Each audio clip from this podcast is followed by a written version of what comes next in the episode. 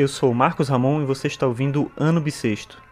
Hoje é sábado, dia 20 de fevereiro de 2016 e esse é o episódio 51 do podcast. E hoje eu vou falar sobre o trágico. Ontem à noite eu fiquei sabendo da morte do Umberto Eco, escritor, filósofo, ensaísta italiano que produziu um monte de coisa interessante, coisa boa. Escreveu O Nome da Rosa, escreveu A Obra Aberta, Apocalípticos Integrados, que é um livro que ele fala sobre quadrinhos, cinema, televisão. Lembro quando eu estava na graduação, foi um dos autores que eu mais li e na monografia eu lembro que eu utilizava as discussões apresentadas por ele, por ele aquilo me interessava bastante.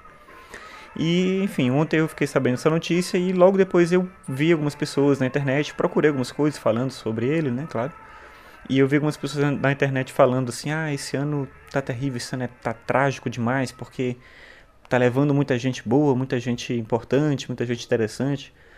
Mas tem duas coisas aí. Uma primeira coisa é que todo ano pessoas importantes, interessantes ou não morrem, então isso acontece o tempo todo.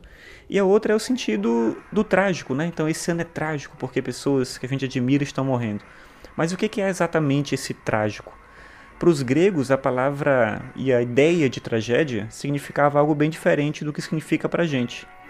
A gente associa muito a tragédia com algo ruim, e claro, né, quando você pensa na imagem, na discussão e nos textos que a gente tem ainda né, de tragédias gregas, a gente associa imediatamente com esse algo ruim, com uma perda, com um, um sentido de dor, de sofrimento e tudo. Mas por trás disso, a tragédia ela significa de certa maneira um processo de catarse, de purificação. Então a tragédia, sim, envolve tristeza, envolve sofrimento, envolve dor, mas não como algo terrível, mas muito mais como sentido de que isso faz parte da vida e de que a gente tá, tem que estar tá preparado para entender e compreender isso como um sentido da própria existência. A vida é trágica e a gente não pode fugir dessa condição.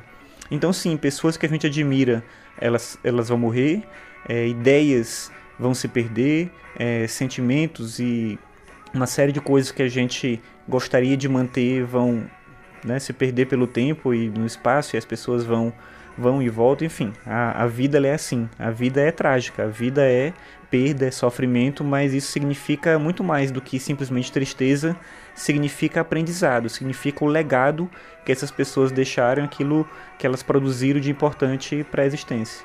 Então acho que sim, esse é um ano trágico, como todos os anos das nossas vidas, né? A gente perde, a gente ganha e a gente vai vivendo.